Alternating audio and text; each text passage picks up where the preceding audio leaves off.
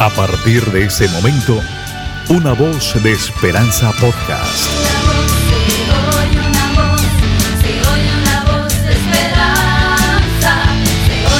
Una voz de esperanza podcast. Llega gracias a Spotify Anchor, la forma más sencilla de hacer podcast.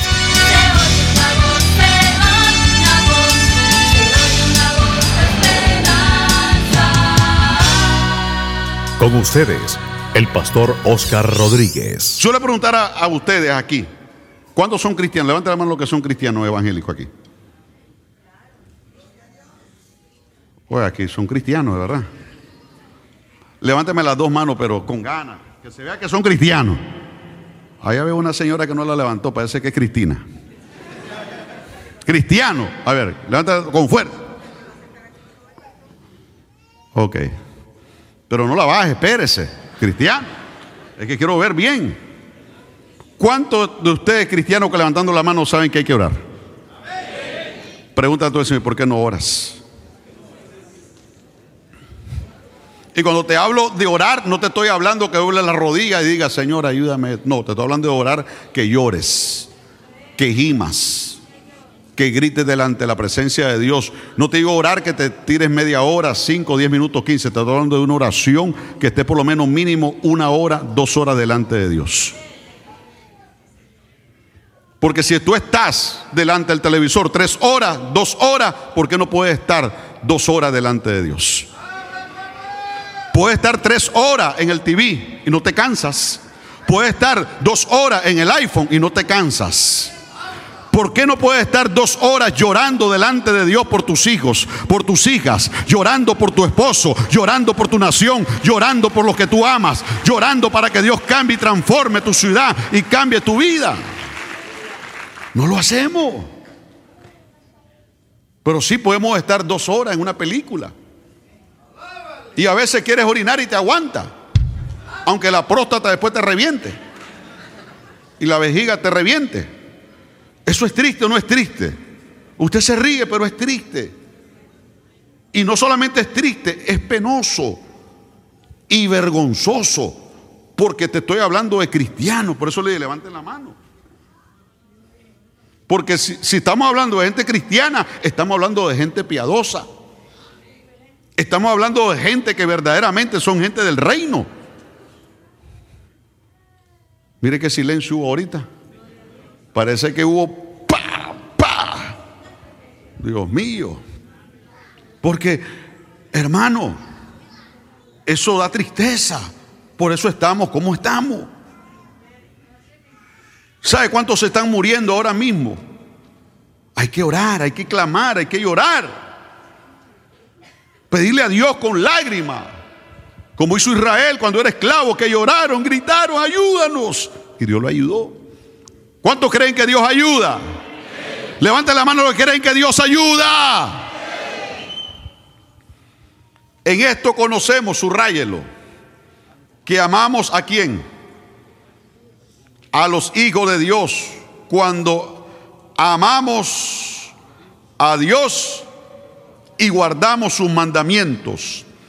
Pues este es el amor a Dios, que guardemos sus mandamientos y sus mandamientos no son gravosos. Escúcheme bien. Cuando usted ama a Dios, usted guarda qué? Los mandamientos de Dios. ¿Y qué mandamiento nuevo nos dejó el Señor a nosotros? Que nos amemos unos a otros. ¿Cumplimos ese mandamiento? ¿O nos amamos a los que nosotros queremos amar?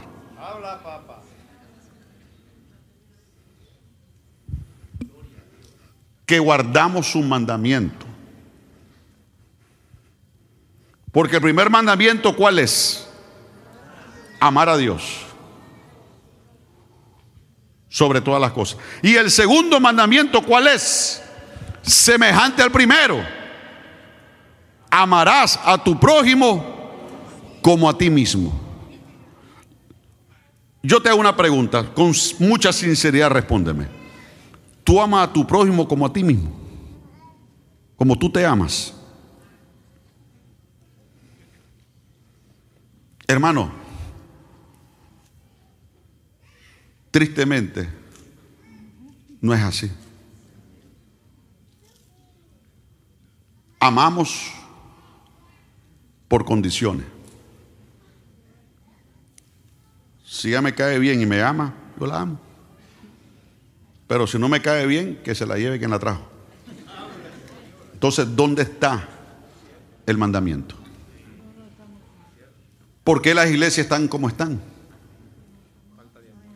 Porque lo que es falta de amor se vuelve en hipocresía. Y entonces en la iglesia se ha metido mucho hipocresía. Y cuando alguien no ama como Dios manda, se vuelve un hipócrita. Que dice una cosa, pero hace otra. Ay, hermano, yo lo amo a usted, usted no sabe cuando usted no viene, yo le extraño. Y cuando da la vuelta dice, gracias a Dios que no vino la señora hoy. Señor, gracias que te la llevaste lejos allá a Alaska. ¿Dónde está el amor?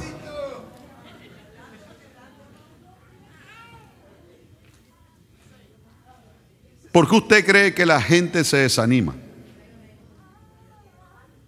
¿Por qué usted cree que la gente piensa mal? ¿Por gusto? No, señores. La gente piensa mal, la gente se desanima por lo que está viendo. Y usted dirá, bueno, es que tenemos que crecer, sí, pero es que la gente tiene que primero ser procesado para entrar a ese nivel tuyo. Entonces, para que la gente pueda crecer, tú necesitas amarlo tal como son. Ámalo. Muéstrale el, el amor. ¿Y qué es el amor? Acción. Diga conmigo, hágale así con el dedo. No hay fe donde no hay amor. Diga conmigo, donde hay amor, hágale así, hay mucha fe. Mucha fe hay ahí. Donde hay amor, hay mucha fe. Pero donde, donde no hay amor, ahí no hay fe. Pero donde hay amor, hay mucha fe. Amar. ¿Y qué es amar? Mostrar a la persona tu amor de Dios y ayudarlo. Aunque no tenga la razón, ayúdalo. Dale la mano. Aunque él sea el culpable, dale la mano. Ayúdalo. Comparte. Hermano, mira, aquí está. Le doy la mano. Pero hoy no pasa eso. Hoy hay matrimonios que se divorcian, el hombre rehace su vida y se olvida de sus hijos. Después se lamenta y dice, ay, dice mi hijo, mi hija no me quiere, pero lamentablemente no ha sido un buen padre. Y lo que uno siembra es lo que uno cosecha. ¿Usted me está entendiendo? El amor, hermano. Entonces, esto no, no te salva estar aquí, no te salva que tú digas, yo soy cristiano. No, lo que te salva es que guardes los mandamientos, que tengas a Cristo en el corazón, que tú, en tu corazón, tú has confesado que, que Jesús es tu Señor, tu Salvador. ¿Tú estás entendiendo esta palabra? Entonces, la gente afuera está viéndote a ti y me está viendo a mí. Entonces, para impactar ese mundo que está duro, que está agresivo, tiene que ser a través de una persona como tú que tengas el amor de Dios. Entonces, esa gente va a querer estar aquí. Porque va a decir, Yo quiero lo que ellos tienen. Yo no tengo eso. Ellos tienen algo más fuerte. Ellos tienen algo her- hermoso. Es el amor. El arma más poderosa que tenemos es el amor. Y la fe, aleluya, nos va a impulsar a que amemos, aunque no nos ame. Vamos a amar por fe. Vamos a ayudar por fe. Vamos a caminar por fe. ¿Cuál es la fe que ha vencido este mundo? El amor en Cristo. Aleluya, que nos contriñe. Y esa es la fe. Aleluya, que la iglesia primitiva tuvo. Los ellos crecían. Los maldecían, ellos crecían. Porque ellos mostraron el amor de Dios. Aleluya. No se callaron. Proclamaron que solamente Cristo salva. Que solamente Cristo liberta. Que solamente Cristo es el camino. Que solamente Cristo es la vida. Que solamente Cristo es la verdad. Que no hay nadie que pueda salvar al hombre. Solamente el Hijo de Dios. El Cristo de la gloria. El Cristo resucitado. El Cristo resucitado. Ese Cristo está aquí.